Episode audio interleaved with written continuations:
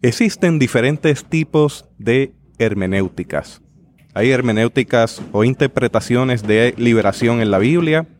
Hay interpretaciones desde el punto de vista de la raza negra. En este caso vamos a hablar sobre hermenéutica ecológica o ecohermenéutica. Así que vamos a tener el privilegio de hablar con Timothy Robinson, quien es director de doctorado en Bright Divinity School.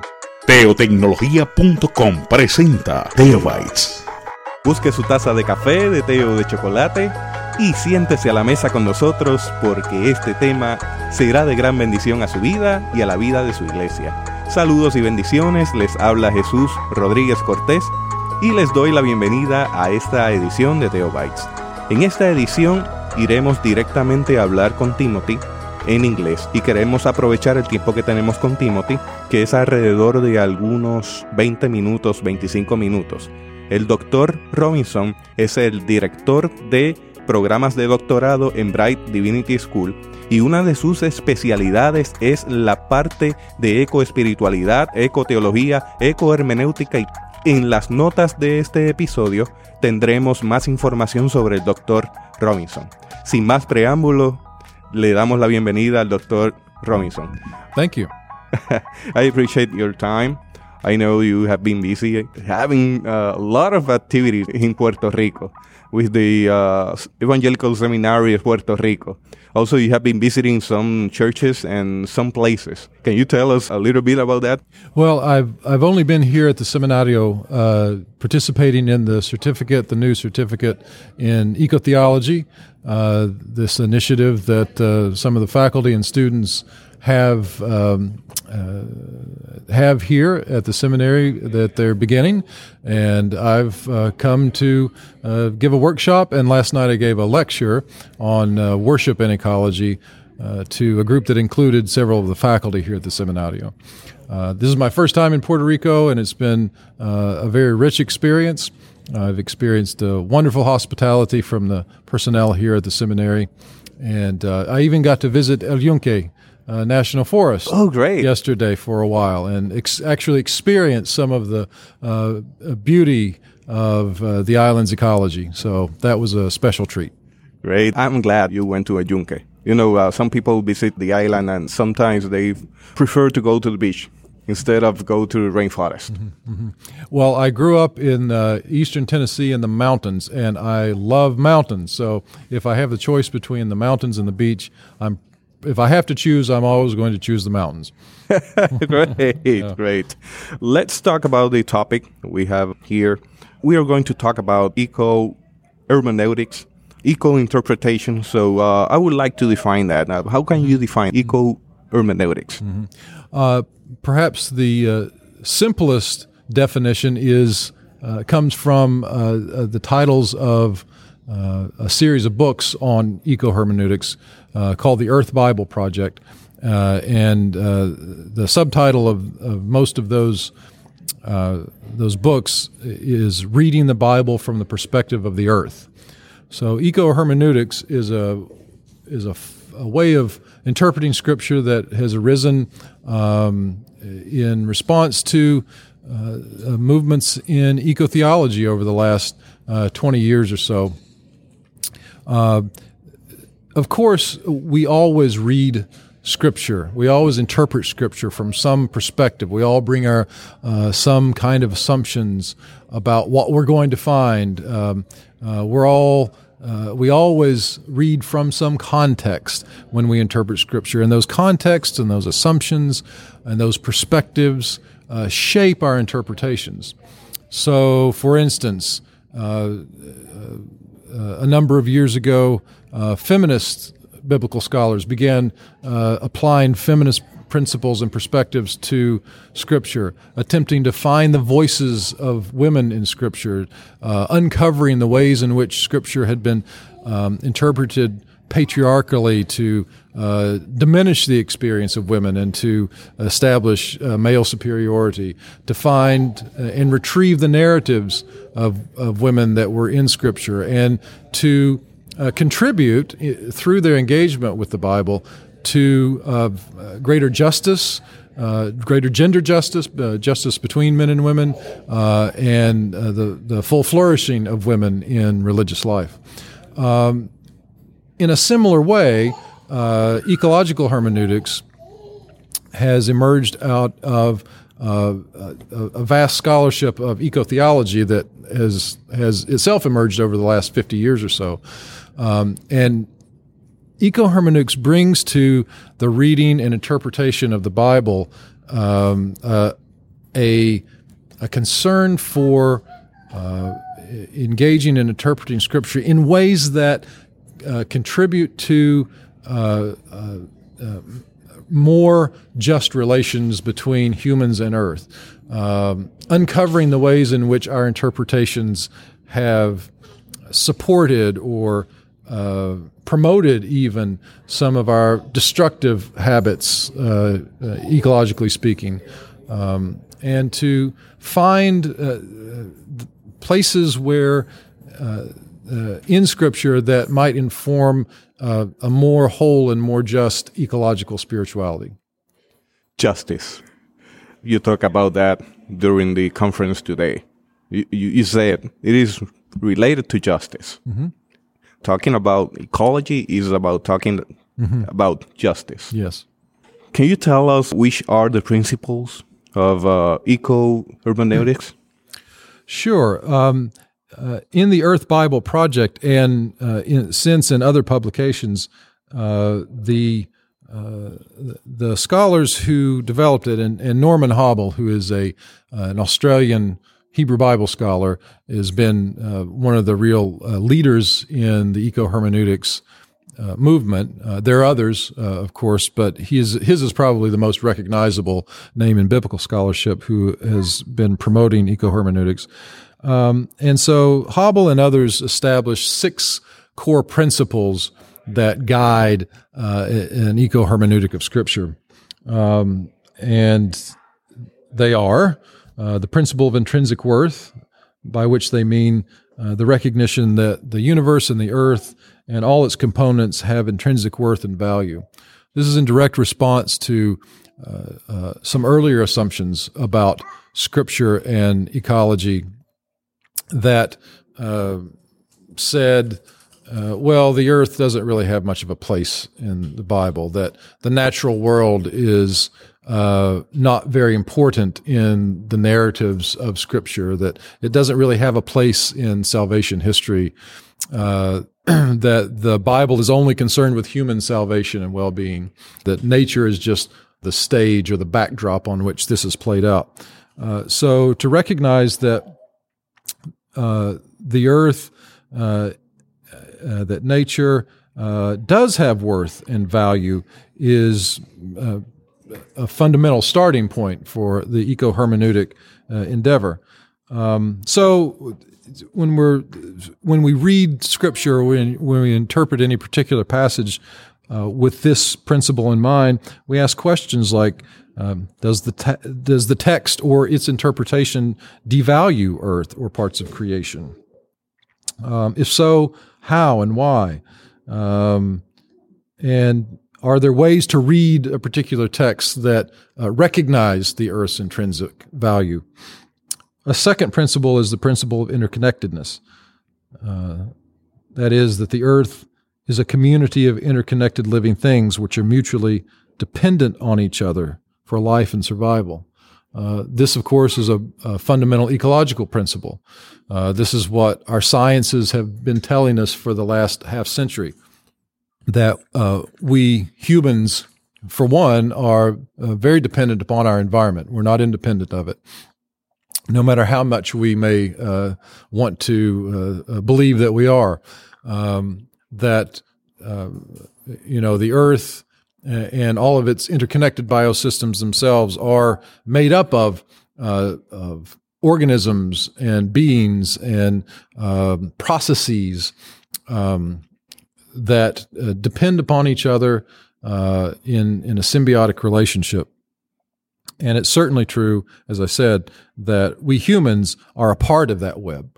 And so the principle of uh, interconnectedness uh, would ask us to read Scripture in ways that recognize and affirm that.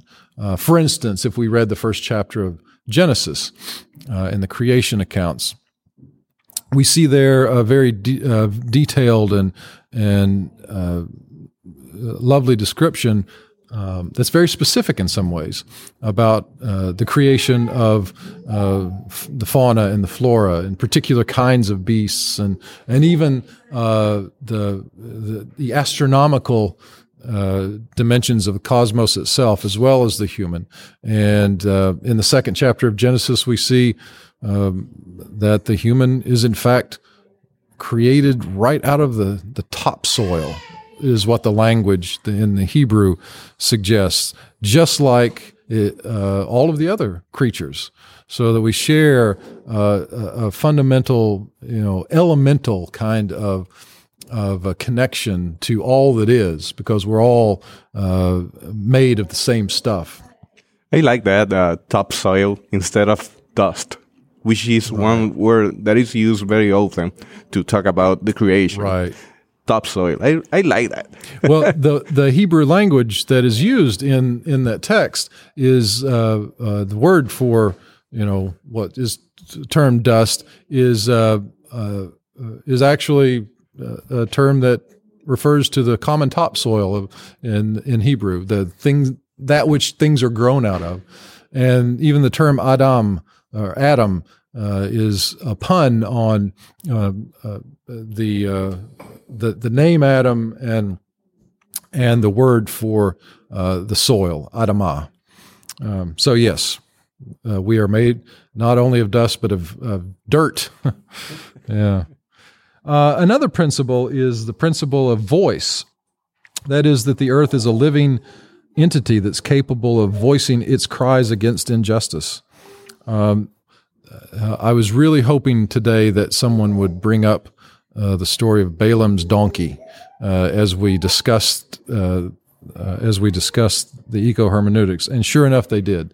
that's one example of a place where the the the creatures themselves they, uh, so if you recall, Balaam is going along. Uh, he's on the wrong path. He's headed for doom. His donkey uh, is up in front of him, and uh, an angel of the Lord appears in the roadside to block his way. And the donkey goes off the path, and this makes Balaam very angry because he can't see the angel, and he beats his donkey and he chastises it. And finally, it's the donkey that turns to Balaam and says, why are you beating me? Haven't I always been a faithful donkey to you? You know, I'm just telling you, uh, this is what God is trying to say to you. So it's only the donkey in the, is the only character in the, in the narrative that, uh, perceives God's message uh, and then mediates it, relates it to uh, Balaam, and in fact uh, stands up for himself uh, and calls out and chastises Balaam for his abuse, his injustice toward toward this creature. So um, uh, that is just a really obvious text to go to when we're talking about the ways in which the the earth is uh, capable of its of its own voice and resisting.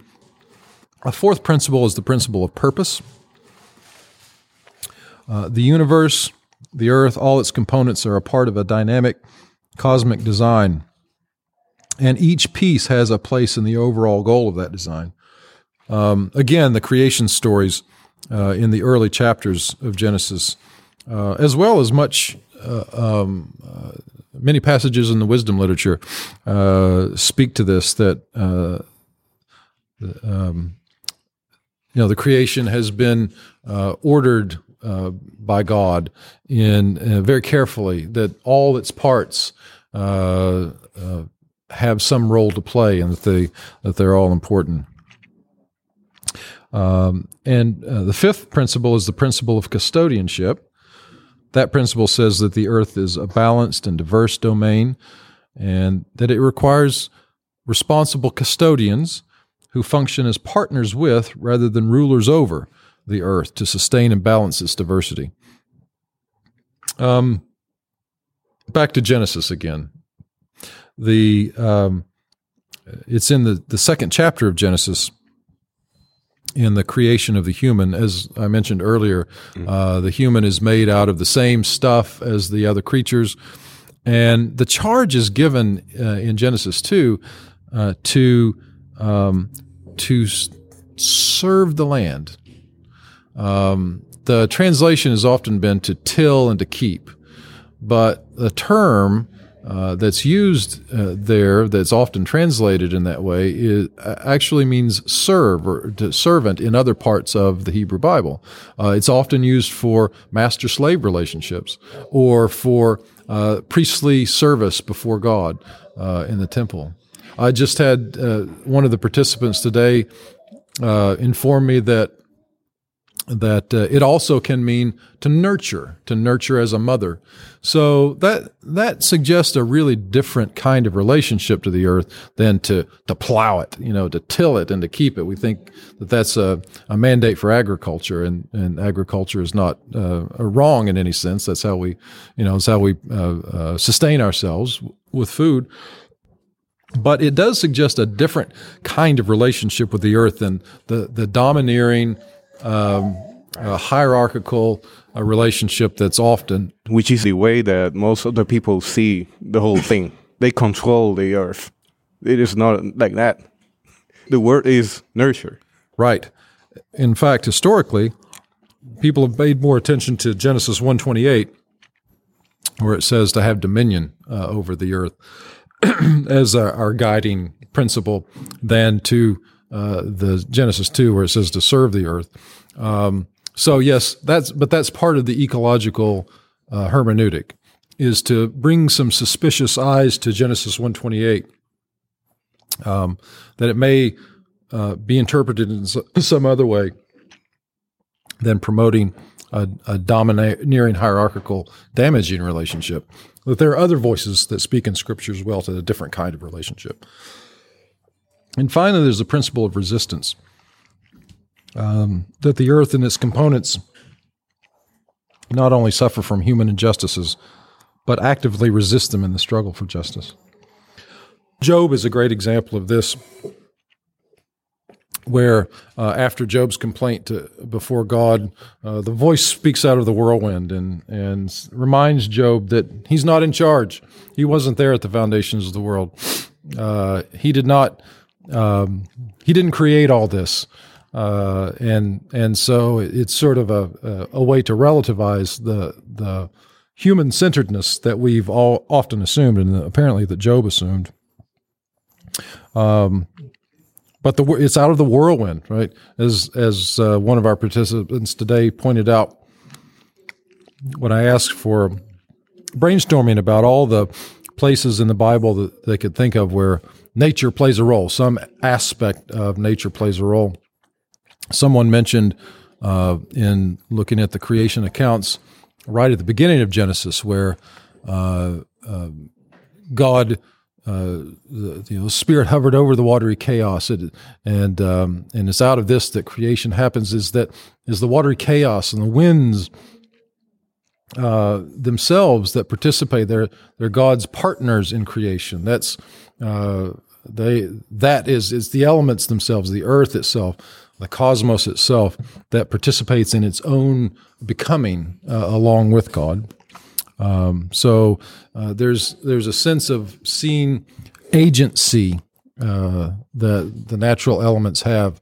They're not simply inert matter upon which we act for them to have um, some value, but that they have a value of their own and that uh, that they're beyond our control in in many ways. Uh, and so they, they call us to be in a different kind of relationship than we have been for much of modernity uh, with them. What can we do with these principles in preaching, Sunday Biblical School, and other activities in our churches?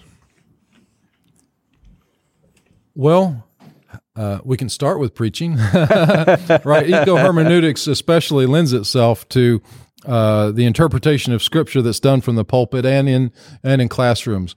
So, um, last night I spoke with the faculty about um, ecology and liturgy and uh, revising our liturgies in ways that might uh, help us to imagine uh, uh, our way into this kind of changed relationship with the earth, um, uh, because it's in it's in our worship and our preaching that uh, a great deal of our theology is formed. But not only our our our conscious or cognitive theology, our belief systems, but also uh, worship and, and preaching operate at a at a gut level, at an emotional level, and over time they begin to form us affectively, um, subconsciously, uh, and if they if our preaching and our worship uh, uh, present images of a spirituality that is that hovers above uh, the earth, that is accomplished in some uh, you know otherworldly realm uh, where the you know the the spirit is uh, superior to the material, or uh, that God is somehow removed from uh, the world, that is so transcendent that God can't be found or experienced in the natural world. Uh, that uh, salvation is something that is for humans alone and that only humans are important in this grand scheme of salvation. If that's the kind of um, worldview that our worship and our preaching promotes, um, uh, then uh, we're not going to get much of anywhere, right? And we see it, and I saw it when I was a pastor, uh, even in more progressive congregations that would take on, weren't, weren't afraid to to talk about the ways in which um, Christian faith uh, demands doing justice to our neighbors, but it often they often didn't see that as a as uh, including uh, creation itself, the earth itself, uh, because it's never been part of our preaching and our worship and even our teaching in Sunday school.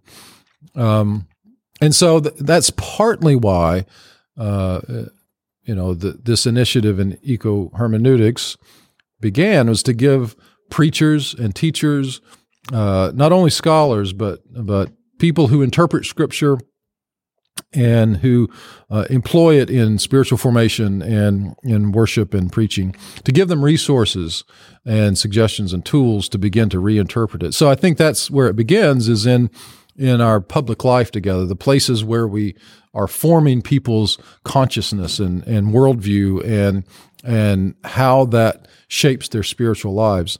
Um, there are a number of other, you know, practical, down to earth things that that we can do. Uh, our buildings, for instance, are uh, ecological, uh, uh, uh you know, sites of ecological either uh, health or sin, right? Um, the kinds of uh, energy, electricity we use, and how much of it. The architecture. The, ways that we consume, right? Um, uh, do we recycle? The kinds of cleaning pro- products that we use are they toxic uh, to the environment? Um, you know, where does our coffee for coffee hour come from? How's it grown? Is it grown organically? Is it um, uh, fairly traded? Um, uh, there are uh, so many ways uh, that a building can either uh, speak about a, a, a well formed or a malformed relationship with the earth. Um, I think that uh, doing uh, developing curriculum for children and youth that not only uh, begins to teach them, you know, includes references to the earth in in the kinds of teaching we do about what faith is, you know, as we teach them Christian faith, but to immerse them, to find experiences that uh, get them into the world uh, in some way or other, either uh, just to be in contact with it.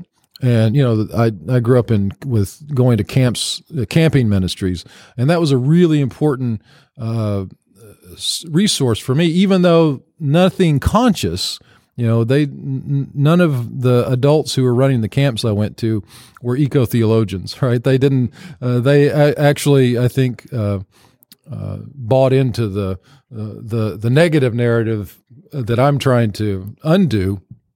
You know about salvation and uh, God's relationship to the earth and our importance in it.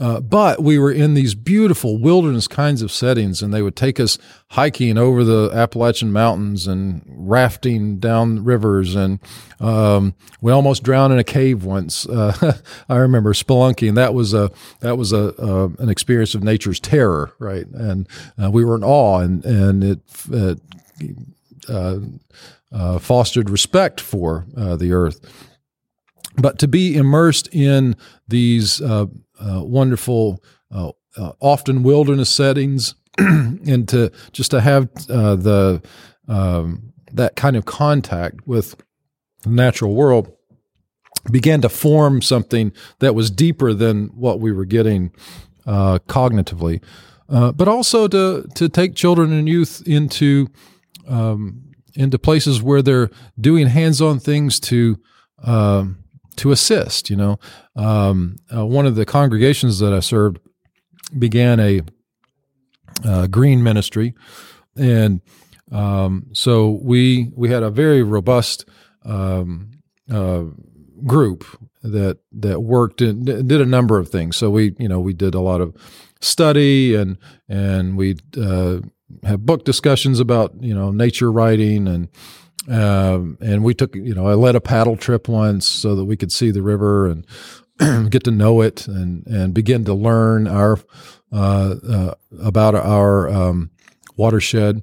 Uh, but we also did things like uh, monitor the stream that ran through the back of our property. And, uh, you know, we had water testing kits and we would report uh, to the proper agencies when things were askew and we would check the health of the stream and clean it up. So, uh, not a, that's for adults also, but especially with children and youth who are often the ones who uh, we take into mission projects. Um, to take them into mission projects that involve the earth, so that they begin to know that mission is not only uh, uh, in human communities, but it's also in uh, with the earth community as well. Time's up. But I would like to know if there's something I haven't asked and you would like to talk about that. Um, there is so much to say on this topic that uh, I don't think I, I can know. choose a single. I know, but sometimes you, you want to talk uh, about something that you, you haven't been asked, and, and, and this is the opportunity. Well, I would just say one word about uh, something you already raised, but we didn't really go into, and that's the connection between social justice and ecological justice. as I shared with the group today, uh, I do. I offer an elective course in uh, eco justice and spirituality at my uh, seminary, um, and, sometimes students will say that they they don't enroll in that because uh, they don't see its relevance. Um, that uh, they're very concerned about all sorts of social justice concerns uh, that are related to race or class and poverty or uh, sexuality and gender. Uh, and so they'll often say things like, "Why should we waste our time, you know, talking about nature uh, when there's so many pressing concerns in the world?" But um, uh, as we spent some time talking today in in the seminar, um, social and e- ecological justice are intimately connected. Uh, that the uh, uh, you know the the use and abuse of the Earth's resources affects not only the the the creatures uh, and the ecosystems themselves, it affects the human inhabitants uh, in which they live. So, for example, climate change is uh, not only a matter of a, a changing biosphere um, that many of us in the developed world, while uh, it it may not be pleasant in some ways, we will adapt to it uh, because we have resources and we have technology uh, to do so, and we're not very motivated to to change too much unless we have to. But for folks in the developing world, uh, for instance, in islands in the South Pacific, island nations that will disappear as the sea levels rise, uh, millions and millions of people who live uh, along coastal areas, uh, especially in uh, places, say in Southeast Asia and Africa and other places, where um, already their arable land is salinized and is no longer useful for agriculture.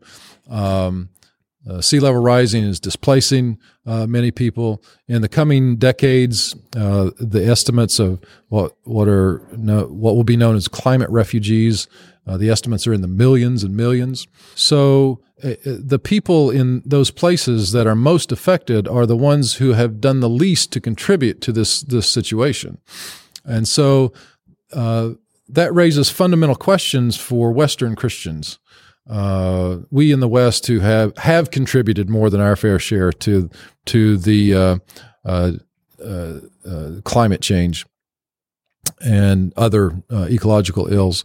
Um, so it it it calls for us, we Christians in the West, to ask some really hard questions of our about our own responsibilities to our neighbors in need, neighbors to whom we have done harm uh, whether indirectly or directly. Uh, and that falls under the fundamental category of justice. Uh, this is a long Christian tradition, right? From the Bible uh, through contemporary thinkers uh, on uh, contemporary Christian ethic, ethicists who talk about justice that is social, that is uh, ask, how do we be in right relationship to our neighbor? What is our obligation to our neighbor? Um, in this instance, uh, when we talk about ecological justice, we're asking what is what kind of right relationship? What does the right relationship with the earth and its creatures look like? It's other than human creatures. Uh, what are our obligations to the earth and its other than human creatures? But that also includes uh, asking these questions about uh, our obligations to our human neighbors as well, who are affected by uh, the ecosystems that are now degraded. Thank you, Dr. Robinson. I enjoy it every single minute. Well, I did too. Thank you very much for inviting me. It's been a pleasure. Si usted desea encontrar las notas de este episodio, le invito a visitar nuestra página en la internet para este podcast que es www.teobytes.com www.teobytes.com. También le invito a compartir este episodio con otras personas que usted sabe le será de gran bendición. Hasta aquí esta edición de Teobytes. Gracias por darnos el privilegio de llegar hasta ustedes a través de las redes informáticas. Será hasta el próximo episodio. Que la paz y la gracia de nuestro Señor Jesucristo sea con ustedes.